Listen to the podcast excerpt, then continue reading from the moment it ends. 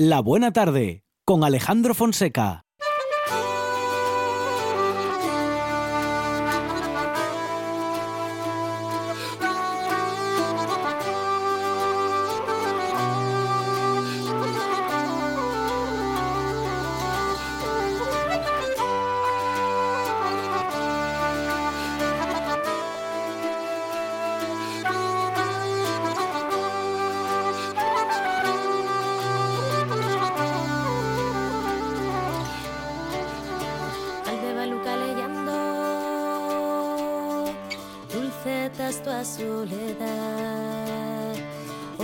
Pasen descalces.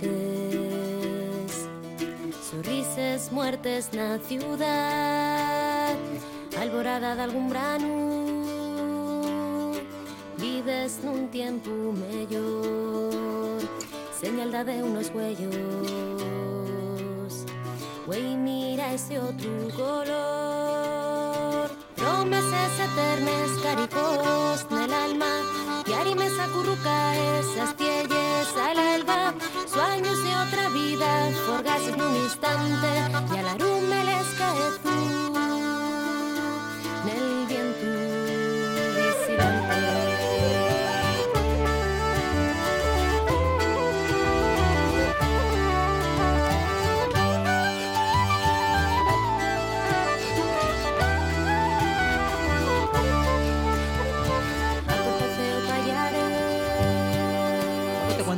ahora que de Vladimir Nabokov hablamos siempre en singular o como mucho asociado al personaje que le dio la fama.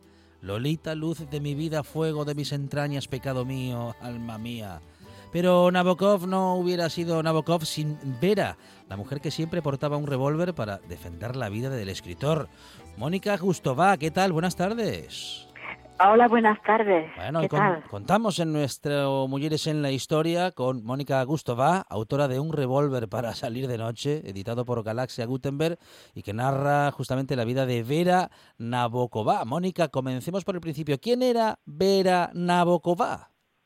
Eh, Vera Nabokova, ni- nadie, pero Vera Nabokov, porque ya nunca se, se hacía decir Nabokova porque Sí. vivía en el occidente, que bueno, en ruso es correcto, pero claro, vivían en el occidente, entonces ella se hacía decir Vera Nabokov. Eh, pues ah, era la mujer de Vladimir Nabokov. Bueno, ah, pero esto de momento nos dice poco, bueno, o nos dice mucho, pero no nos lo cuenta todo, Mónica. No, claro, eh, ¿qué exactamente quieres saber? Eh, Bueno, ¿Cómo era? pues por ejemplo, o- por ejemplo, mira, por ir a la anécdota que pone título a tu obra, que es la más conocida de la mujer del escritor. Ese revólver que siempre llevaba para proteger la vida, bueno, de su amado y protegido. Claro, era una persona que sabía muy bien lo que quería hacer en la vida. Eh, de hecho, ella se había propuesto am, eh, eh, dedicarse a las artes o a la escritura. Sí. Lo que pasa es que era muy lúcida y ya de jovencita eh, se dio cuenta de que no tenía talento. Y entonces eh, eh, se propuso encontrar a alguien con un gran talento al lado de quien ella podría ejercer su, su influencia. Y bueno, cuando, cuando conoció a Vladimir, eh, pensó, bueno, este es, y ya no lo soltó, aunque en principio no era muy fácil porque él no se interesaba especialmente por ella, pero ella no lo soltó y al final pues se quedó con él y por el camino también hubo como bastantes eh, bastantes obstáculos, pero que ella supo siempre de alguna manera sortear. Y am, de esta manera realmente Nabokov era la persona de talento y Vera era la persona que cuando se proponía algo eh, lo conseguía. Y de, este- y de esta manera, pues la, el, conjunto de las dos cosas hizo que Nabokov eh, eh, eh, hoy es un gran escritor conocido eh, mundialmente.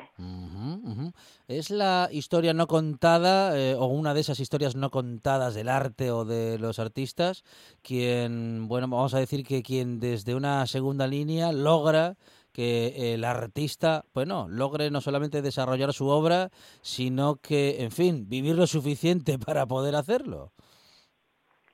Sí, la verdad es que eh, era una persona que eh, con Nabokov eh, ejercía primero una gran influencia, o sea que por ejemplo cuando le recomendó que escribiera en inglés, él le hizo caso, aunque se revelaba muchísimas veces pero bueno, no, no había otra, ¿por qué? Porque cuando Vera dice algo, pues esto va a misa. eh, bueno, entonces sí, él reconoció de que era importante de que él escribiera en inglés viviendo en los, viviendo en los Estados Unidos y entonces Vera se dedicó a ayudarle eh, en todos los sentidos era su primera lectora, pero no solo, no solo su primera lectora.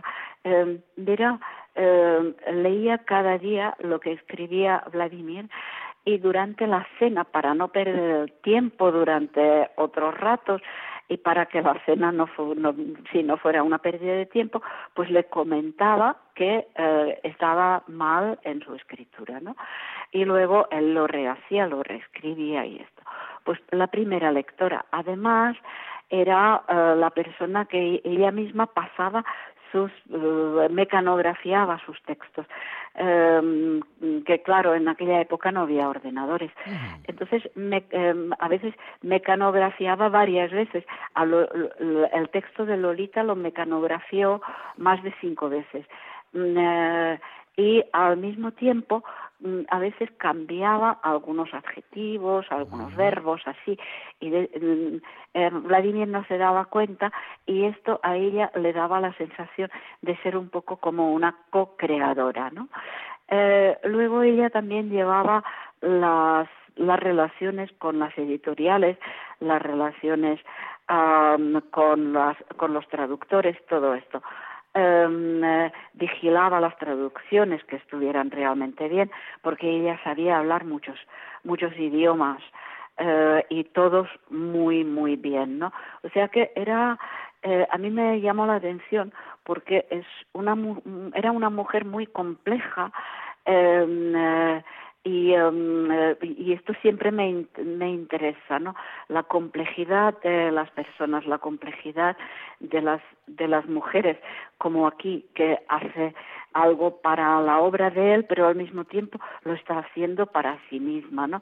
Ella está ayudando, pero al mismo tiempo, eh, siendo controladora como ella era, pues está controlando a, con, em, a las personas con las cuales su marido entra en contacto. De modo que mm, de no haber sido por ella, no habríamos conocido Lolita, o al menos no la habríamos conocido tal y como lo hemos hecho. Eh, sí, la verdad es que estoy seguro que no la habríamos conocido de, esta manera, porque Lolita, eh, Lolita era muy importante para, para Vladimir Nabokov porque él se identificaba con Lolita, o sea que eh, era por eso que la escribió, por la identificación con la víctima, ¿no? Entonces, uh, uh, y eso es muy importante porque a veces se, uh, hay interpretaciones feministas como si como si Nabokov fuera el malo que disfruta escribiendo eh, sobre violaciones de niñas, pues no, no era así. Nabokov, eh, al contrario, eh, él se sentía la víctima. Entonces, eh, claro, como era tan importante para él, quería que fuera una novela perfecta. Ya luego había escrito oh, una novela sobre, sobre este tema que se llamaba El encantador, pero un poco la desechó y, quiso abordar el tema de nuevo. Em, pero no estaba satisfecho. Uh, la fue uno de los primeros textos que escribía en inglés. Pensaba que no le salía bien y la verdad es que estaba un par de veces estaba a punto de, de quemar su manuscrito tal como lo había hecho su querido Gogol. Pero Vera no lo dejó estaba detrás de él eh, sacó el, el, manuscrito el manuscrito de las llamas y lo salvó. Eh, y entonces eh, nosotros pues tenemos esta esta lolita que podemos disfrutar bueno, se suele decir, eh, en fin, una frase muy machista, ¿no? Que dice que detrás de todo gran hombre hay una gran mujer. Bueno, eh, no cabe ninguna duda de que Vera era una gran mujer, pero bueno, no parece que haya estado detrás del autor, sino más bien junto al artista. Bueno, como se quiera ver, la verdad es que Vera eh, nunca quería ser como el, uh, el objetivo de los focos, ¿no?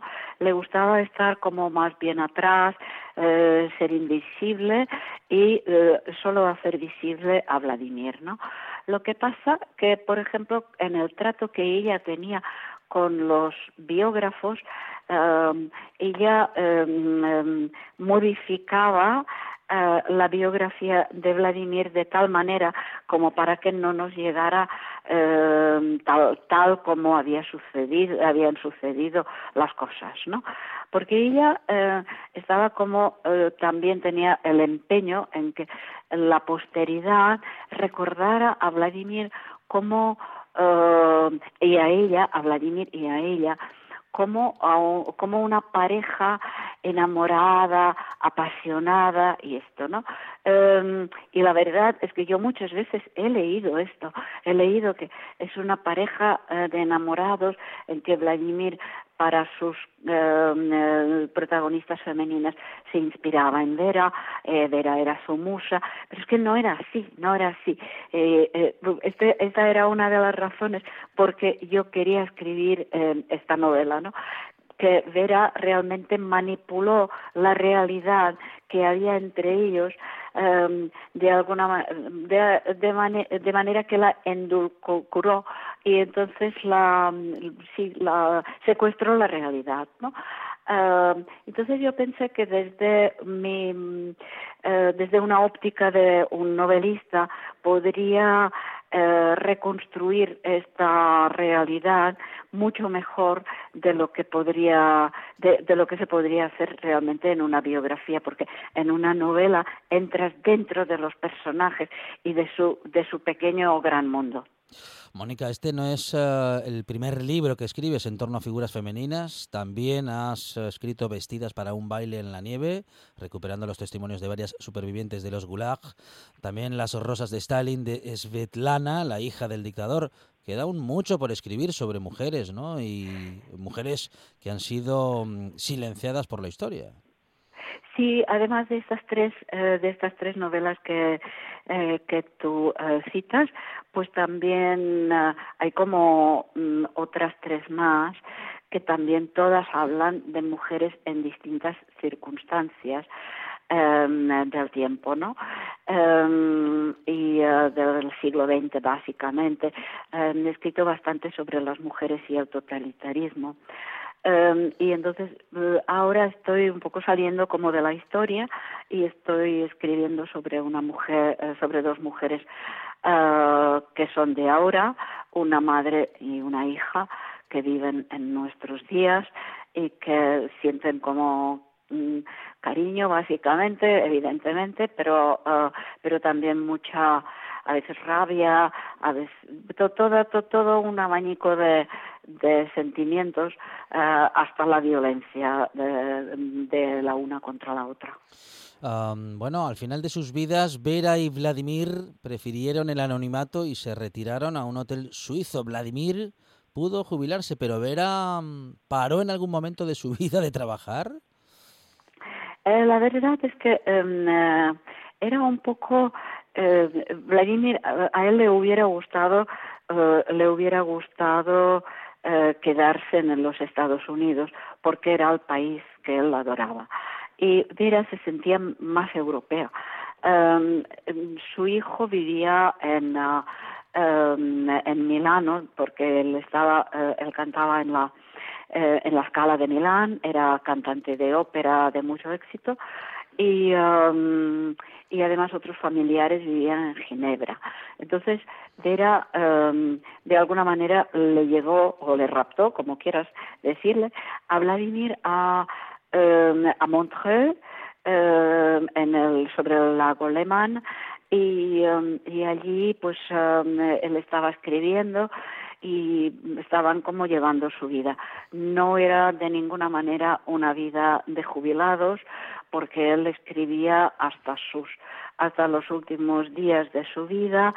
Em, por eso nos ha llegado el em, el original de Laura, que es un, es un libro inacabado que Vera con su hijo, básicamente su hijo Dmitri, um, eh, em, entregó a un editor americano y porque eh, muy ah, muy en contra de los deseos de Vladimir que pensaba que los libros inacabados no se debían publicar y yo estoy muy de acuerdo con él.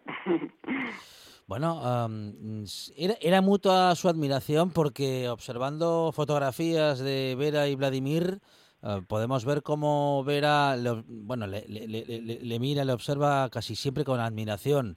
¿Vladimir también sentía admiración por su compañera? Em, sí, eh, aquí tienes toda la razón que ella le, miraba con muchísima admiración, sí, es, era como algo que, que la caracterizaba. Eh, él, bueno, era como una cosa que, más bien como una necesidad, él la necesitaba. Eh, hay un cuento que Nabokov escribió ya en los años 20, cuando conoció a Vera y, los dos eran muy jóvenes, y, él entonces vio cómo era su uh, relación, de, la relación de pareja y cómo, cómo sería también más adelante. Es un cuento sobre un músico y entonces en este caso él es el músico, ¿no? Em, eh, que conoce a una señora que em, y la empieza a necesitarla que ella esté siempre cuando él toca que la señora esté en la primera fila. Em, entonces ah, de esta y luego cuando él cuando ella muere eh, dos amigos de la pareja se preguntan mutuamente, eh, ha sido un gran amor, ¿verdad? Y uno de ellos dice, eh, por parte de él, no, él no la amaba, él, no, él la necesitaba. Y así eh, yo creo que era la relación entre eh, Vladimir y Vera. Eh, él la necesitaba muchísimo, que estuviera allí, que, estuviera a su lado todo el rato mientras él trabajaba, pero para él no era una pasión. Por eso él uh, más de una vez se enamoró de otras mujeres um, para vivir la pasión. Bueno, gracias al menos en parte a Vera, la obra de Vladimir Nabokov triunfó y el matrimonio salió de la pobreza. ¿Podría considerársela o debiera de considerarse la coautora de las novelas del escritor ruso? Eh, no, eso de ninguna manera. La mm, verdad es que Vera le ayudó mucho, hizo todo lo, que pudo y lo hizo desde el cariño y desde eh, y sabiendo que, que era exactamente lo que las novelas necesitaban y todo eso. Pero el único creador de las novelas era Vladimir. Una vida apasionante, dos vidas apasionantes, pero que, bueno, hoy vamos, eh, queríamos resaltar justamente aquella sobre la que Mónica Gustov, ¿Gustov o Gustova, Mónica? Gustova, Gustova. Gustova, ah, había, había ya prestado atención, como ha sido la vida de Vera Nabokov. Eh, en, este, en esta publicación, un revólver para salir de noche. Mónica, muchísimas gracias eh, y enhorabuena. Muchísimas gracias. Oye, un, un, placer charlar contigo. Igualmente, gracias. Un saludo desde la radio del Principado de Asturias. En la buena tarde. Hasta luego. Estás escuchando RPA, la radio autonómica.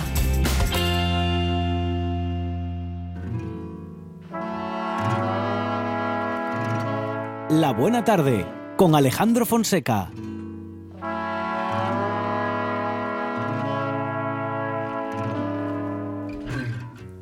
Solo contigo, solo soy feliz si yo te miro, basta tu aliento. Para que me sienta como el viento, solo contigo. Solo soy feliz si yo te miro, basta tu aliento. Para que me sienta como el viento, como el viento, como el viento, como el viento mi cuerpo. Como el viento, como el viento, como el viento desde mi cuerpo. Esta mañanita te has vestido de felicidad, como todos los días desde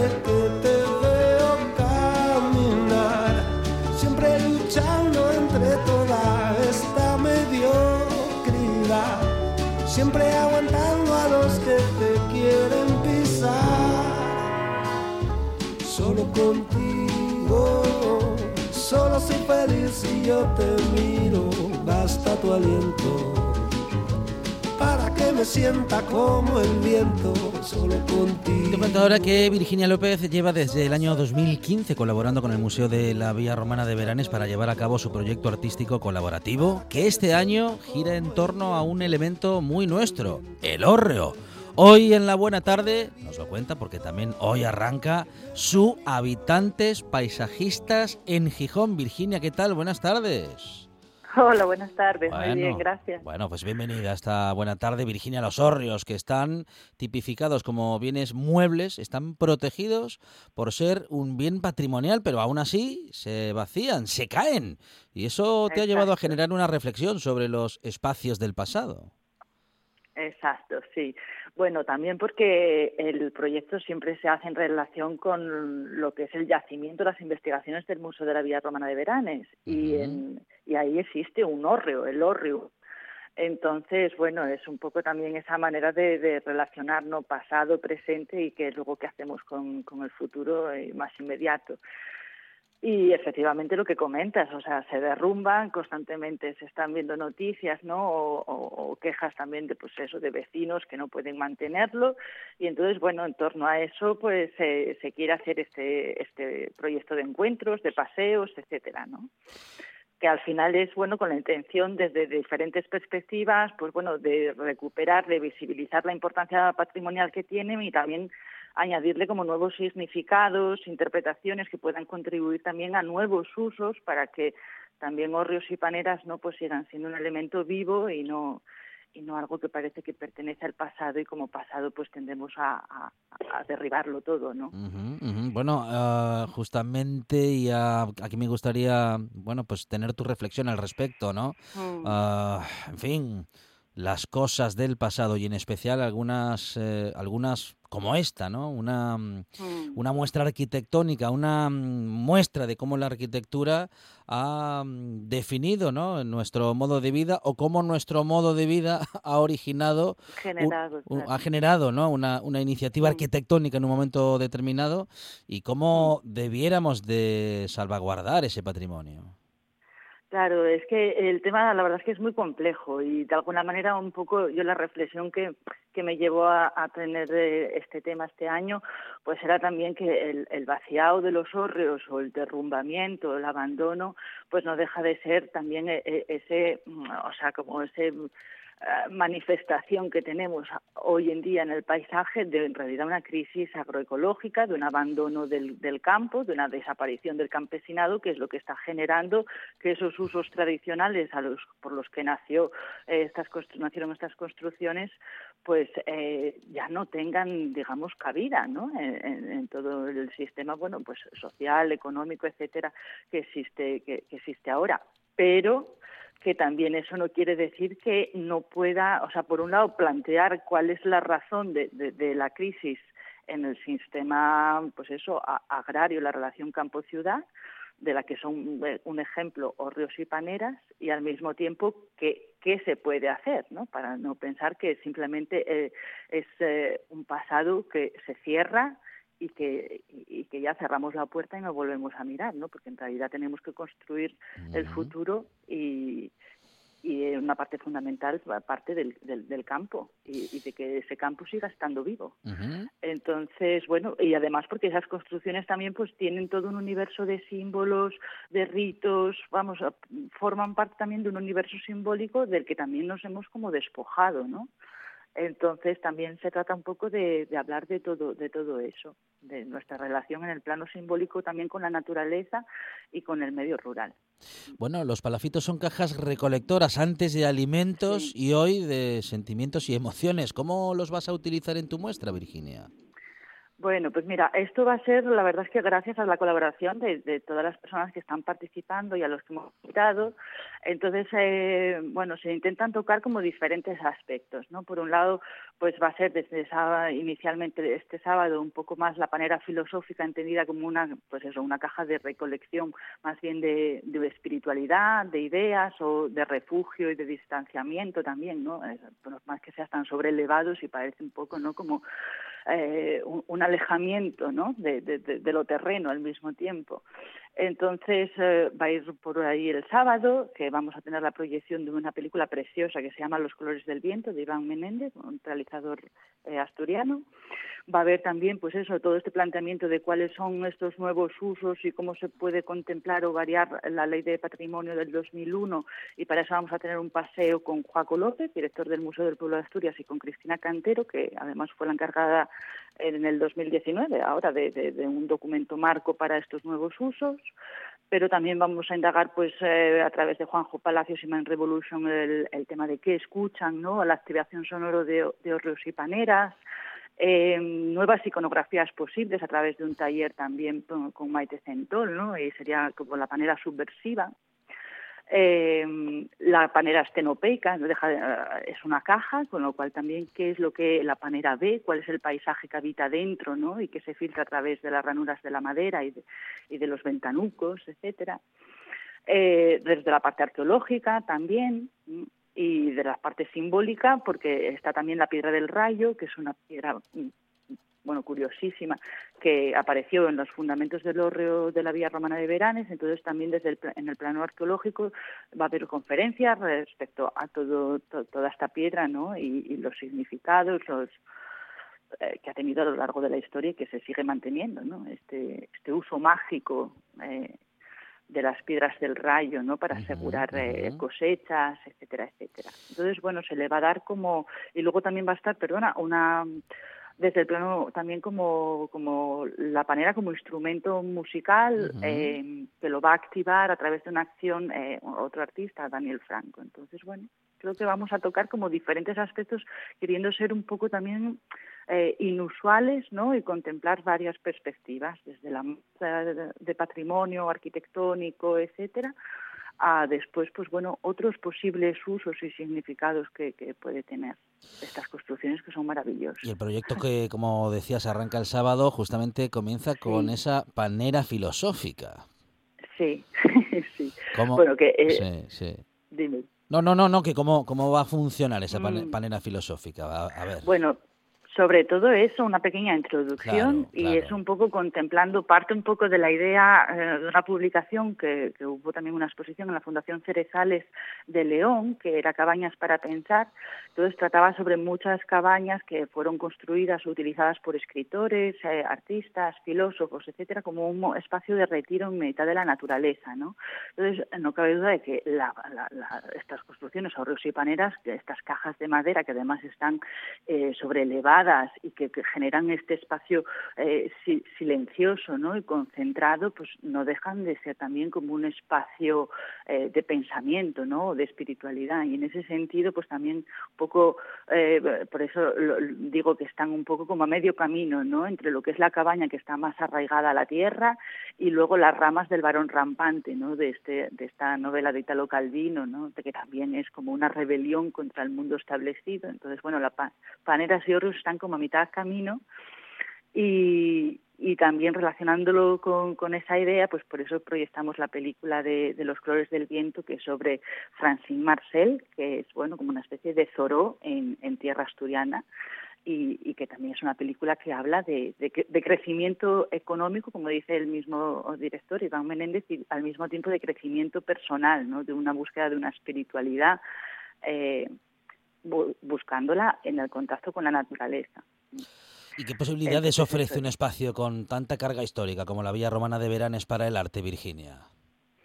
Bueno, pues eh, por un lado, porque tienen un... A ver, en realidad es un museo de sitio y que está, eh, yo siempre digo que se parece mucho a lo que era la Villa Romana de Veranes, a lo que puede ser a día de hoy una cacería, era una explotación agropecuaria, etcétera, con lo cual la conexión con el presente es eh, inmediata. Después tienen una cantidad de trabajo de investigación que eso te, bueno, te da un material increíble para poder estar sugiriendo constantemente eh, temáticas que poder abordar, pues en nuestro caso, claro, desde la práctica artística, pero nutriéndonos ¿no? de, esa base de documentación y de investigación. Y después otra cosa que me parece muy interesante desde el punto de vista del arte contemporáneo, pues es que, mm, digamos que uno puede eh, realizar proyectos en sitios, digamos, no tan usuales para el arte contemporáneo. Entonces eso me interesa mucho porque genera un acercamiento, pues en primer lugar, pues bueno, con, los vecinos, con la zona más inmediata al museo, que es además donde vivimos nosotros, y, al mismo tiempo, pues bueno, esa sorpresa de estar conectando práctica artística con un museo arqueológico que hay veces que se puede entender como que no, no tienen relación y sin embargo sí, ¿no?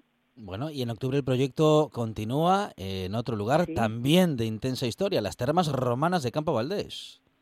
Sí, porque bueno, en realidad como son los tres museos que forman parte de la red de museos arqueológicos, pues eh, en las termas romanas se están haciendo un, un proyecto que es Tesoros Singulares, entonces cada, cada X tiempo están proponiendo una pieza que forma parte de la colección, eh, que normalmente a lo mejor no, no está expuesta, eh, etcétera, y entonces para darle mayor importancia y contar esa pieza, eh, están realizando esta exposición y una conferencia a cargo de un arqueólogo experto en ella. Entonces, está, en octubre toca la piedra del rayo, que os decía es esta, esta de origen neolítico que fue encontrada en los cimientos del hórreo de la villa romana de Veranes. Entonces, en relación con eso, sí que vamos a hacer una, una pieza, una instalación sonora por parte de Juanjo Palacios y Mind Revolution y por, parte mía una parte más ah, Qué bueno, qué bueno, qué bueno, oh, muy bueno, ¿eh? Sí, sí, sí, desde el sonido, ah, los que acabas de nombrar. Bueno,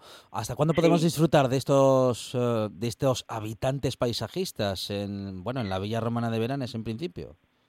Sí, pues mira, es desde este sábado, el 28 de septiembre, hasta el 27 de octubre. Bueno. Entonces va a estar entre, las citas son entre la Villa Romana de Veranes, eh, Paca, el espacio que tenemos aquí al lado, y, y, luego las termas también. Y la exposición en las termas sí que va a continuar hasta, hasta enero. Bueno, pues es una propuesta muy interesante que queríamos comentar en esta buena tarde con Virginia López, que es artista y que ha utilizado una de nuestras muestras arquitectónicas eh, fundamentales, la ha utilizado, digo, para, bueno, pues para crear artísticamente y para combinarlo en un lugar en el que la historia también está presente. Bueno, pues eh, una combinación muy especial. Virginia, enhorabuena, ¿eh? Y que salga todo muy bien. Gracias, muchísimas gracias a vosotros eh, por invitarnos. La radio es información, noticias, actualidad. La radio es entretenimiento, es música. La radio es palabra. Pero sobre todo, la radio eres tú. RPA. Si nos escuchas, te escuchas.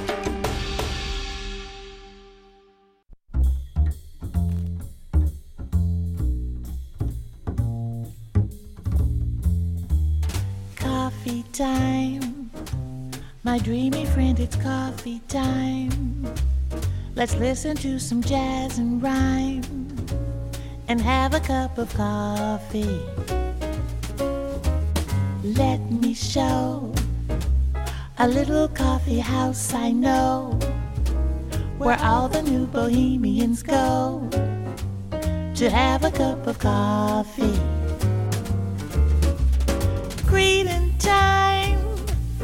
Music box is beating time. It's good old fashioned meeting time. So grab a chair and dig me there. Cause that's just the place that I'm at. Coffee time. My dreamy friend, it's coffee time. Let's sing this silly little rhyme and have a cup of coffee.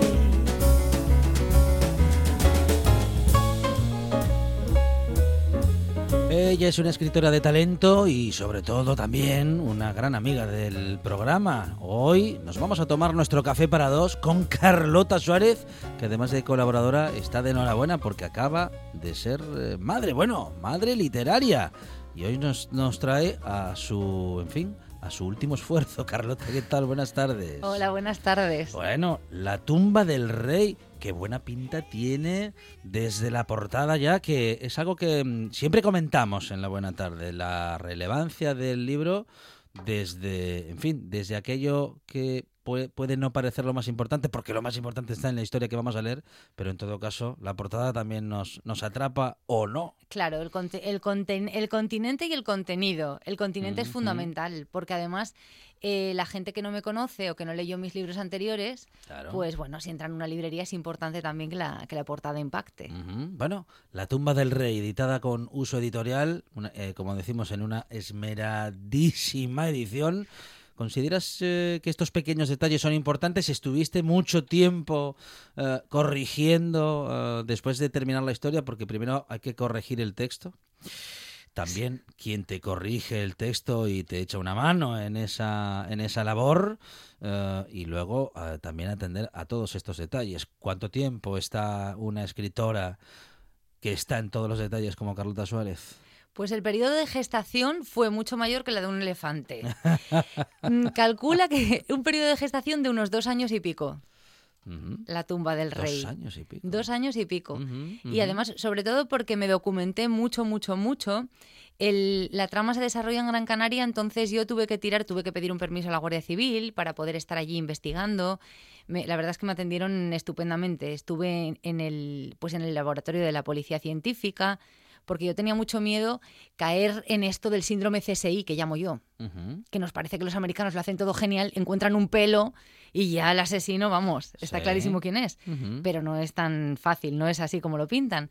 Y yo quería, pues, ser fiel a la realidad y, y, y, bueno, documentarme bien. Y luego la parte histórica, que también, pues, estuve metida en el archivo del Ayuntamiento de Agaete, me echó un cable el archivero, un sargento jubilado, un arqueólogo, un montón de gente. Uy, qué bueno. Se ha metido ya en el trabajo de campo, Carlota, que ha tenido que hacer, bueno, que ha tenido y que ha querido hacer también, ¿no? Para, para esta historia. ¿Nos encontramos con novela histórica, Carlota? Nos encontramos con, mm, nos encontramos con una novela negra con una trama. eh, yo soy muy fan de Henny Mankell, Mamé de Henny Mankell, y es una especie de homenaje. Porque a mí me gusta mucho la novela negra nórdica, pero hay que reconocer que actualmente derivó un poco en, bueno, mm, vamos a ver, esto es ser un poco crítica, pero sí que hay mucha novela nórdica negra y bajaron un poco de calidad. No que bajaran de calidad, sino que hay mucho. Y como hay mucho, hay mucho bueno y hay mucho malo y hay mucha paja. Entonces, bueno, para mí, Heinemann, que el que me encantaba, utilizaba este tipo de estructura de, bueno, pues hay una, una parte histórica, una parte actual y al final todo tiene que ver y todo se une. Entonces, bueno, esa es la estructura que yo utilicé. Y, y, bueno, es como una especie de homenaje pues, pues a Henny Mankell, que, que me encanta como lectora y al que intento, o del que intento aprender como autora. Bueno, eh, todo comienza, como dices, en Gran Canaria, en plena excavación arqueológica de una necrópolis aborigen. Sí, exacto. Se desarrolla casi todo en un municipio que se llama el municipio de Agaete y que mm, desgraciadamente es muy probable que os suene de hace muy pocos meses, porque, bueno, muy pocas semanas en realidad. Hace unos pocos meses, en julio o así, o, o en junio, nos daban la alegría de que la UNESCO había reconocido las montañas sagradas y el Tamadaba en Gran Canaria, parte de, pertenece al municipio de Agaete, como reserva de la biosfera. Y yo daba saltos de alegría. Pero luego, eh, a las pocas semanas, nos daban la noticia, la fatídica noticia de que todo ardía. Seguro que lo visteis, estos incendios en Gran Canaria bestiales. Bueno, pues el libro se desarrolla precisamente en ese paisaje. Y fue, la verdad es que yo, bueno, me entristeció mucho, lloraba en el sofá. Bueno, por la hernia también lloraba, Mm, por la hernia discal y por mi lumbalgia, pero admito que, bueno, que me disgusté mucho eh, por, por este tema. Y se desarrolla casi todo en esa zona y la necrópolis del Maipés es muy particular porque está encima de una colada de volcánica, de, de roca volcánica. Bueno, muy interesante Sí. ¿eh? la, la- la historia que nos planteas. También, bueno, el hecho de que se esté planteando en un escenario que ya ha cambiado y que ojalá se pueda, se pueda recuperar con el tiempo. Sí. Pero en todo caso, sabemos que escribes, que maquetas, que produces, colaboras con nosotros en la radio, bueno, con nosotros y con otros eh, programas también en otras emisoras. Y todavía te queda tiempo, bueno, para la que es mm, tu profesión o tu oficio también, ¿no? O, o ese otro oficio, el de lavar dientes. El- sí, también es cierto. Bueno, mira, me vino muy bien porque tú sabes que los arqueólogos, el tema, antes de nada, sí que la maquetación y la Sí. diagramación este año, esta Mm. vez, no es como con tinta porque me publica uso, entonces se encargaron ellos de la diagramación. Y eso es genial porque eh, tú te dedicas solamente a, pues, a documentarte y a escribir, a pulir muy bien, muy bien el texto y luego a trabajar con la correctora, que eso fue una experiencia genial. Y la diagramación no entré. Lo que pasa es que lo que a ti te suena y que estás viendo Sí, ahí sí. es que nuestro queridísimo Andrés García Vijande Sí. es autor de la portada. Ah, muy bien. Y os cuento. eh, yo cuando, cuando Uso decidió publicarme, incluirme en su familia literaria, la editorial Uso, eh, bueno, pues la editora me dejó vía, ah, bueno, mm, vía ancha mm, eh, para, para decidir cómo quería la portada. A mí me parece que el libro como objeto es muy importante y también es importante que todos los proyectos tengan buena energía y buen rollo. Yo creo que se alimentan de eso. Entonces mi querido cuervo de otra especie, mi querido Andrés García Vijande tenía que estar ahí de alguna manera. Andrés y yo pensábamos que este libro, que esta novela negra iba a salir en, en enero, a principios de año. Y Andrés, que es muy puntilloso, iba a hacer una portada, un portadón increíble y demás. Y de repente la editora decide que bueno, que le gusta mucho la novela y que la quiere sacar en octubre. Y tenemos dos semanas para hacer la portada. Os podéis imaginar que Andrés ni dormía. Él ya pinta en pijama, porque a él le gusta pintar en pijama, pero, pero en fin, ya es que, ni, ni- es que no le daba tiempo. El óleo estaba descartado porque no, claro, es que no daba tiempo ni a que se case. Andrés hacía que no pintaba carboncillo montones y me hizo unos cráneos que os podéis, bueno, si veis el original os caéis para atrás. Si te fijas esa portada, Sí. no son el mismo cráneo dado la vuelta como si fuera un espejo, no, son dos cráneos independientes, es un dibujo original y ese chorretón de tinta color sangre es pues el óleo de Andrés Vijande y un, un chorro de, de tinta tal cual ca- cayó en el, en el papel. Y luego ya la parte de abajo sí que nos la digitalizó. Es una panorámica que yo tomé de Agaete, del Sí. dedo de Dios, que es un, un- es un monumento natural, fíjate, el dedo de Dios es como un, es un risco que hace unos años también llegó una tormenta de fuego y agua, es esto. Llegó una tormenta tremenda y se cargó la falange. Es decir, el dedo de Dios no está como, como, Como aparece estaba ahí. originalmente. Originalmente está así, está como así. sale en el libro. Sí, sí. Yo lo conocí, pero hace unos años hubo una tormenta de estas que venía del Caribe, que bueno, ya llegó aquí tormenta tropical, pero fue huracán.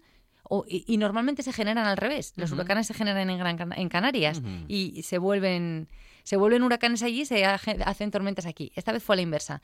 Y se cargaron el. Vamos, rompió, rompió la falange de- del dedo y ya no está así. Hay método en eh, Carlota Suárez en esto de escribir. Escribe todos los días, ah, escribe por la noche. Hay un momento en el que Carlota diga, "Mm, tengo que sentarme a escribir. eh, bueno, pues como una disciplina, porque estoy escribiendo una historia y todos los días tengo que escribir algo. Claro, ya sabes lo que decían, que el- el- la inspiración te tiene que pillar trabajando. El- esto es como cualquier oficio y hay que practicarlo.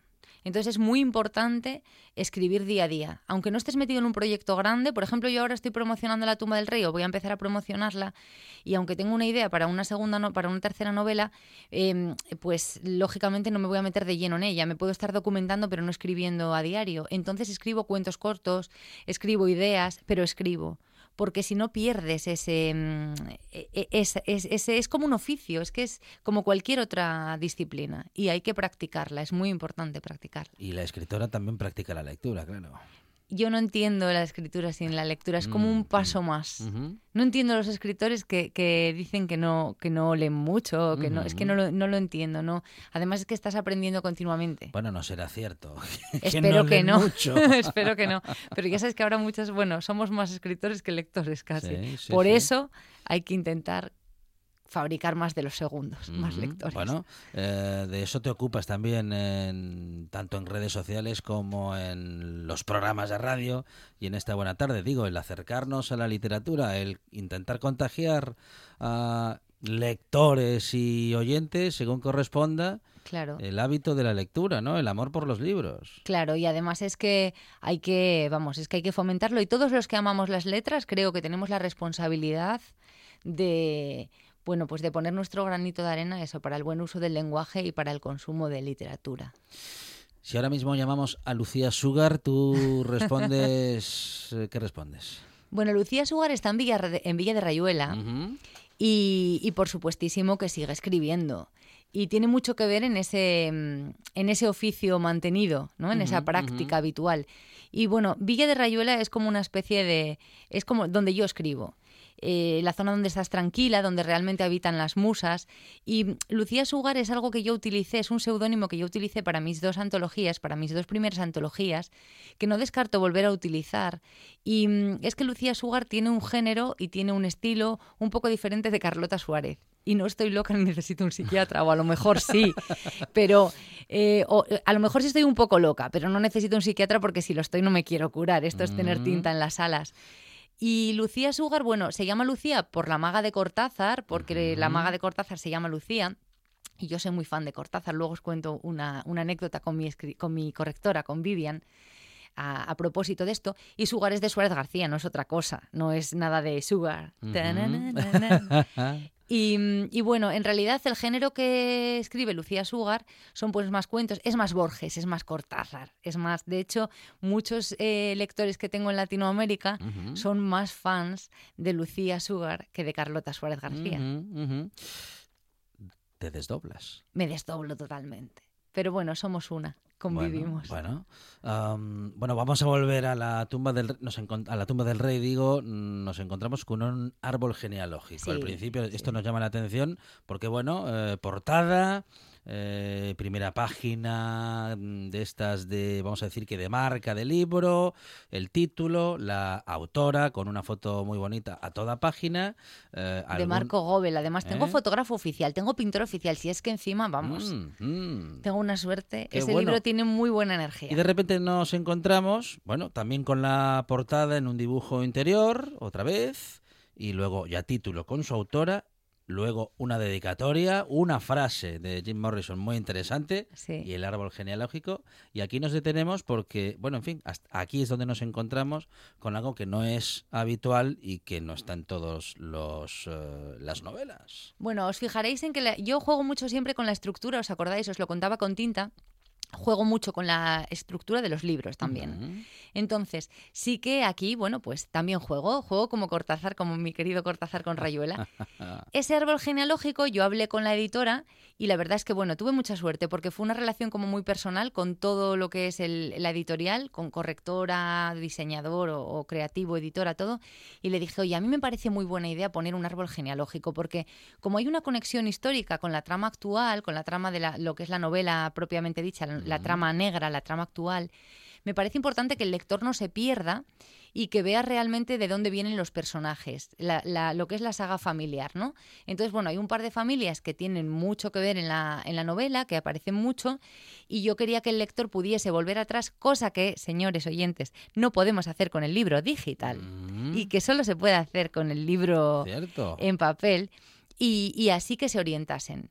Entonces, de esta manera yo eh, eh, un poco eh, hago apología del libro como objeto porque ya estás eh, no obligando, pero sí, eh, vamos, animando a la gente a que compre el libro de papel y además es algo pues como un plus para el libro.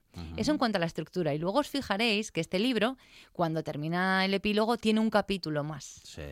No voy a desvelar más porque esto es algo que yo quería Yo no- hacer. Yo no he querido, es que ya me, me has visto abrir el libro, me has visto incluso ojearlo por el medio, Sí. pero yo al final no suelo ir, no vaya a ser Por si acaso, que claro. sin claro. querer vea, mire, observe Claro, la última línea o algo parecido, ¿no? Claro. Bueno, pues esto después del epílogo tiene un capítulo.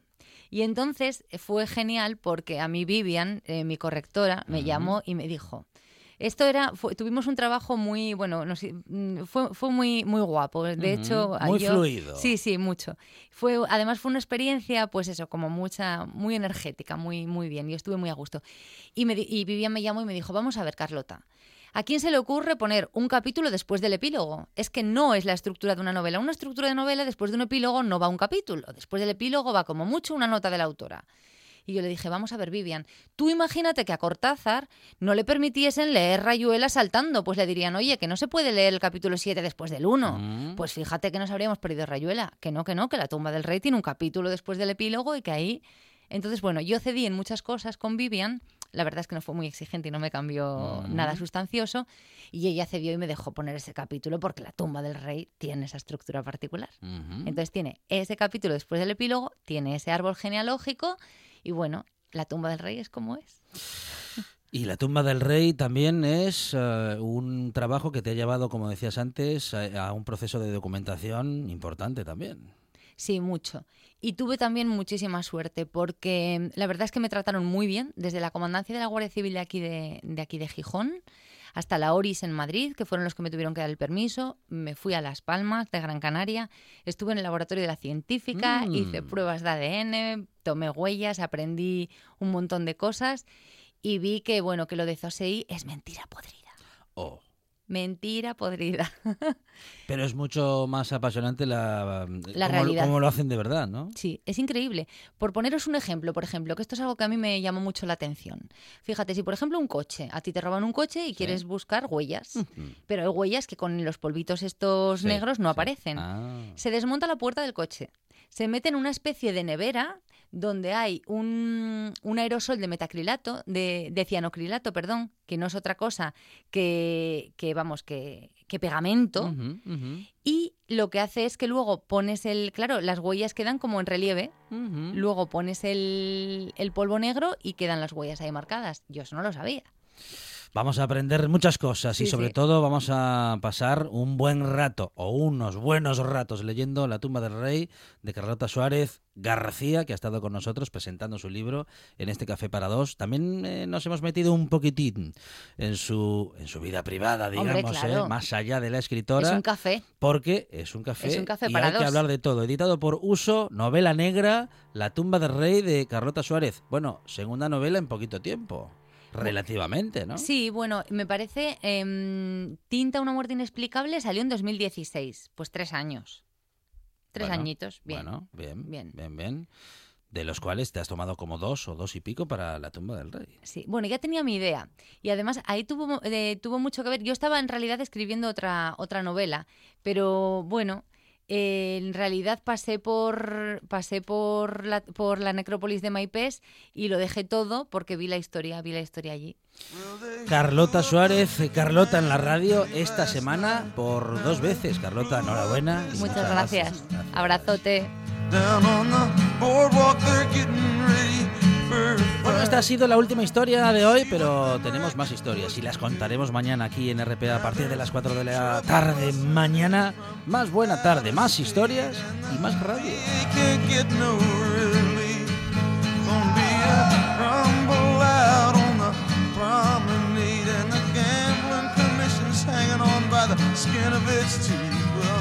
Everything dies, baby, that's a fact.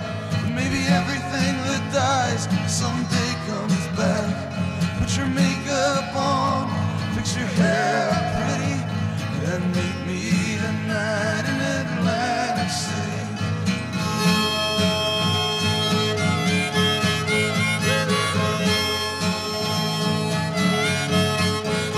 Well, I got a job and tried to put my money away, but I got debts that no honest man So I drew what I had from the Central Trust and I bought us two tickets on that Coast City